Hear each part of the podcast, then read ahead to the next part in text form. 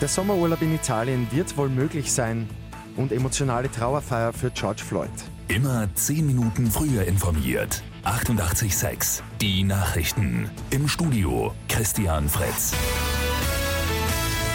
Seit gestern wissen wir, dass Reisen nach Kroatien und zurück ab Dienstag wieder uneingeschränkt möglich sind. Italien soll folgen. Auch regionale Öffnungen sind möglich, sagt Außenminister Alexander Schallenberg gestern auf Reis Südtirol. Das Ziel ist ja letztlich, die Reisefreiheit so weit wie möglich herzustellen. Und daher macht es Sinn, sie fokussiert regional, wenn möglich, einzuschränken, wenn das überhaupt noch notwendig ist und dafür alles andere freizuschalten.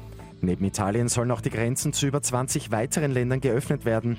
Wie und wann genau will die Regierung heute noch präsentieren. Bei einer emotionalen Trauerfeier haben Angehörige, Freunde und auch Politiker Abschied von George Floyd genommen. Der Afroamerikaner ist vor zwei Wochen bei einem brutalen Polizeieinsatz getötet worden. An der Zeremonie zu Floyds Bestattung haben in der texanischen Metropole Houston hunderte Gäste teilgenommen. Seit Floyds Tod finden in den USA und auch in vielen anderen Ländern Demonstrationen gegen Rassismus statt.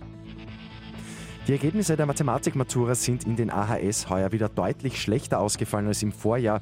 Jeder fünfte Schüler, jede fünfte Schülerin hat ein nicht genügend geschrieben. Altach ist neuer Leader in der Qualifikationsgruppe der Fußball-Bundesliga. Die Vorarlberger gewinnen in Wien gegen die Austria mit 2 zu 0. Die weiteren Ergebnisse St. Pölten gegen Admira 0 zu 3 und Tirol gegen Mattersburg 1 zu 1. Und nach drei Monaten Sperre macht morgen das Urania-Kino in Wien wieder auf. Die gute Nachricht zum Schluss. Als erster Film wird Narziss und Goldmund von Stefan Ruschewitzki gezeigt. Der Oscar-prämierte Regisseur wird selbst vor Ort sein.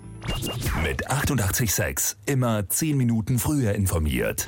Weitere Infos jetzt auf Radio 886 AT.